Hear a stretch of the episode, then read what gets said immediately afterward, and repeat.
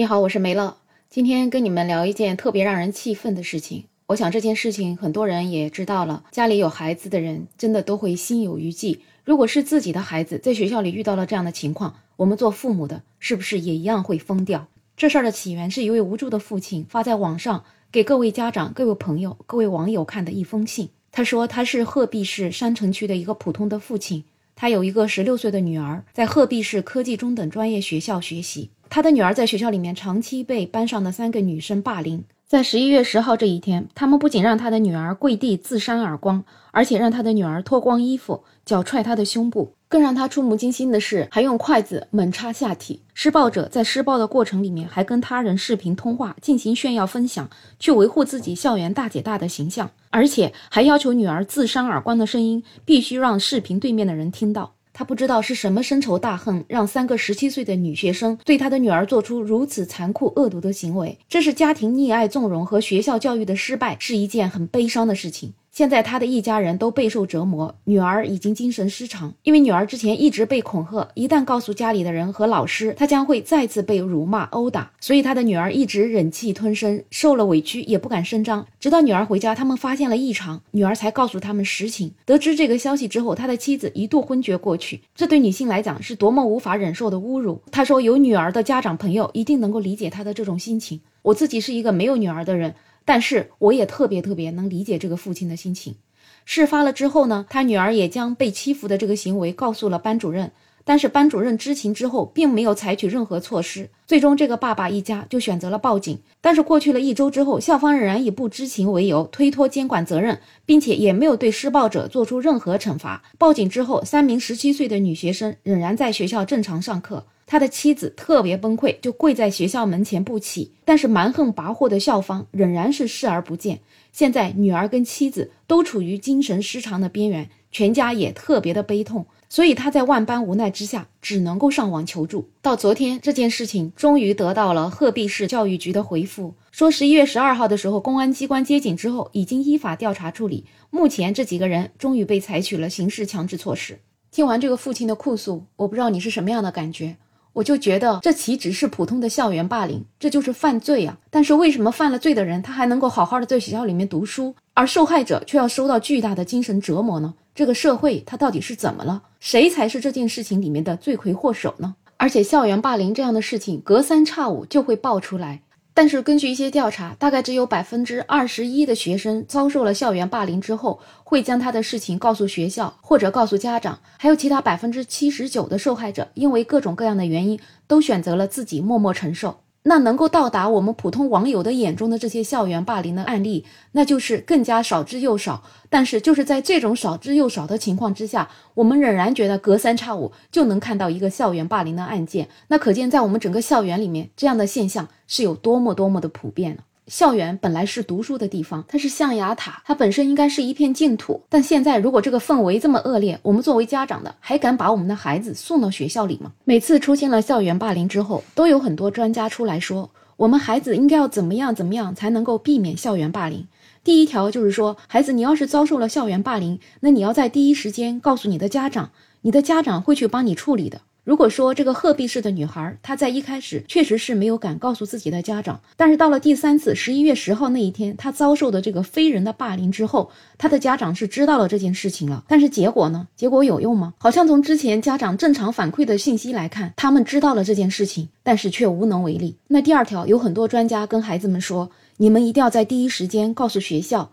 那我就想知道，在鹤壁市的这个学校里面，他至少有三次被进行了特别严重的霸凌。那么学校真的是一点点都不知道吗？他们不知道学校里面有这样的现象存在吗？就算是他们真的不知道，家长在知道这件事情之后，也是在第一时间就找到了学校。那学校又是以什么样的态度去应对的呢？我想我们大家都看到了，事发之后，学生家长表示和孩子班主任联系了，但是对方没有任何措施。而且后来受害学生的母亲到学校反映问题，都已经跪到校门外了，学校却视而不见。所以我们可以看到，家长问题也反映了，也报警了。但是校方他还能置身度外，那么傲慢冷漠，一定要等到九天之后，这件事情在网上发酵，已经压也压不住了，他们才终于有了反应。而且这样的事情如果没有发酵成这个样子，学校是不是继续不管？那么这个校园霸凌在这个学校里面会不会一直很恶劣？那这学校它还能是学校吗？它简直就成了人间地狱呀！而发生校园霸凌，只有这个学校是这么处理吗？我们大家可能都知道，并不是很多学校都是这样子，当没看见，或者是简单处理一下就结束了。二零二一年的时候，在北京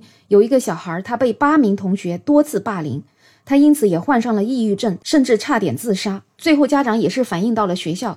那你猜学校对那几位施暴者进行怎么样的处理呢？他们就让那几个施暴者抄了一下校园行为守则，这件事情就过去了。这样的处理结果跟自罚三杯有什么区别？我感觉还不如自罚三杯呢。我想很多校园霸凌就是因为这样的纵容的行为，才让他们的霸凌一直进行下去，才让他们敢明目张胆的在学校里面做出这样子违法乱纪的事情。很多学校把这种严重的霸凌都把它处理成了学生之间的矛盾，学生嘛都是未成年的，他们也不懂事儿，有点矛盾也是很正常的，所以这种事情就这样子和稀泥就和过去了。但是对于鹤壁学校的这个事情，我想说的是，都十七岁的女孩了，她还是未成年吗？她未成年，她能做得出这么卑鄙下流无耻的事情吗？所以对于这样的恶魔，必须要重拳出击，和稀泥只会让事情越演越烈，只会让这种霸凌事件越来越多。那还有一些专家就说，我们孩子要怎么样防止在校园里被霸凌呢？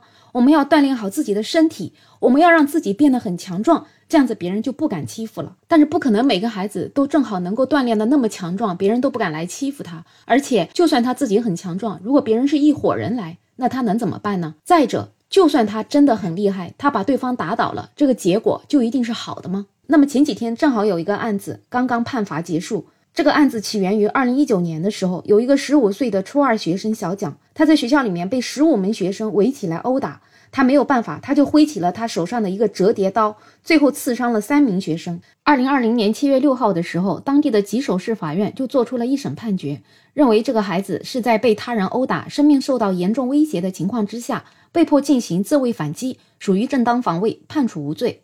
但是当地的检察院却抗诉，觉得他当时并不是孤立无援，他可以向老师求助，但是他没有求助，所以他不属于正当防卫。检方就认为应该要以故意伤害罪追究他的刑事责任。一直到前几天，十一月九号，上级检察院才最终认为吉首市的检察院抗诉不当，决定撤回抗诉。这个孩子也是真正的恢复了自由身，但是这件事情对这个孩子带来的影响有多大呢？他的爷爷就告诉记者说，从案发到无罪判决最终生效，他们等待了整整三年多的时间，而这个三年对这一家人都是一个非常大的煎熬。二零一九年八月七号。这件事情发生之后，这位孩子他就被刑拘，一直到二零二零年七月，法院一审做出了正当防卫的无罪判决之后，他才走出了看守所。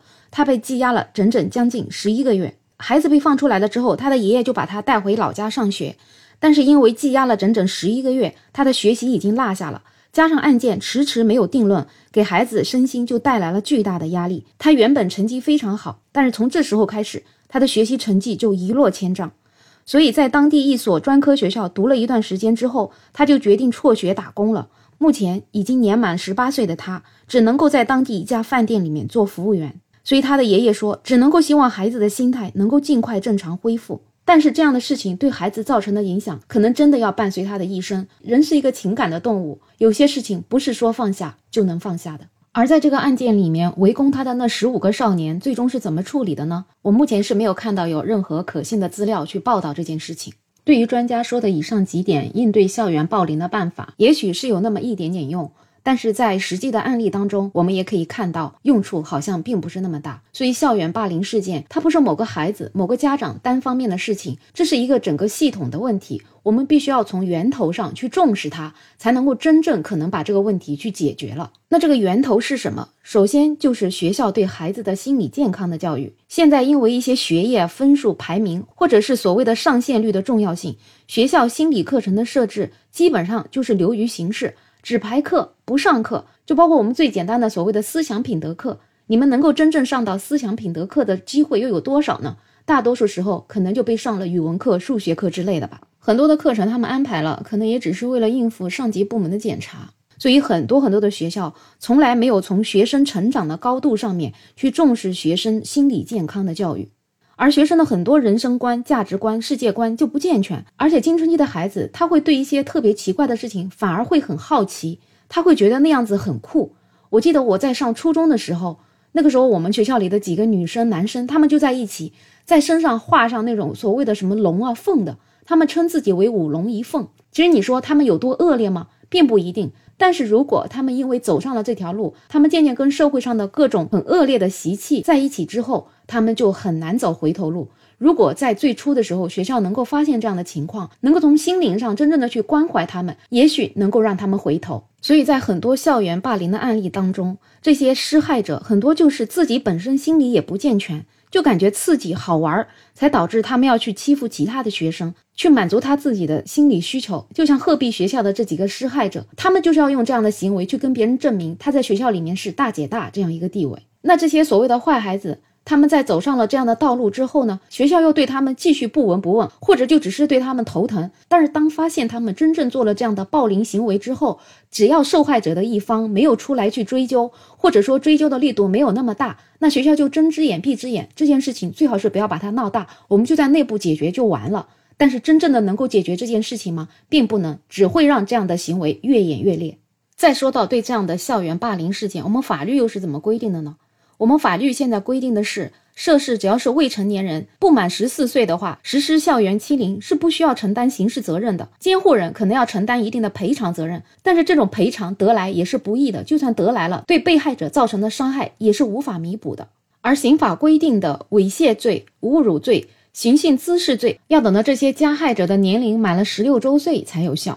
以前甚至对于那些未成年人把其他的孩子给杀害了这种案件，他们都能够搬家，就算结束了这件事情。好在从二零二一年三月一号开始，刑法进行了修改，适当下调了刑事犯罪犯罪年龄的要求，对十二至十四周岁犯了故意杀人罪、故意伤害致人死亡或者致人重伤的情形，也终于要承担起刑事责任来了。我想，保护未成年人是我们社会应该做的，但是现在的孩子，他们发育的越来越早。他们甚至在十岁、十二岁的时候就已经长得像大人一样。虽然也许他们的心智还不成熟，但是他们很多很多的这种行为已经恶劣到让一个成年人都会觉得发指的程度。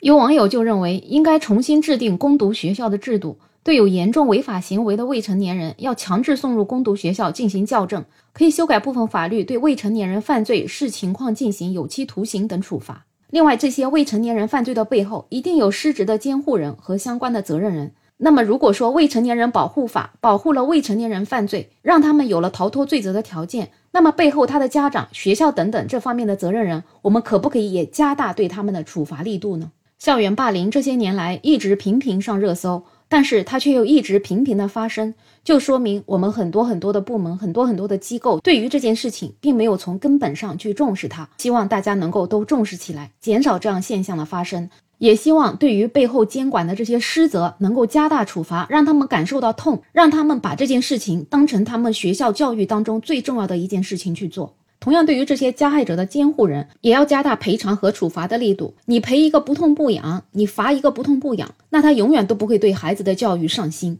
然后我们家长也确实要跟自己的孩子讲，不管结果如何，那你在学校受到霸凌的第一时间，一定要先告诉家长。只有家长知道了，才有可能从更大的程度上去保护自己的孩子。而我们家长在接到孩子受到霸凌这样的信息之后，千万不能够忽视孩子的诉求，不要觉得这个都是小事儿，一定要特别特别的重视他，一定要在第一时间找到学校，一定要把这个事情让他们查出一个水落石出。像前面鹤壁的这个家长，如果他不是最后坚持。一定要把这件事情发到网上去。那现在那几个害人的女孩还在学校里面上着学，学校里仍然会当没有任何事情发生。那给孩子造成的这种恶劣的影响，就可能真的更加更加的严重。好了，今天这个话题呢，就聊这么多。可能我的想法也是比较片面，你有任何好的建议、好的想法，也欢迎在评论区留言。同时，也欢迎订阅、点赞、收藏我的专辑。没有想法，想加入听友群的朋友可以加我。没有想法的拼音再加上二零二零。我是梅乐，我们下期再见。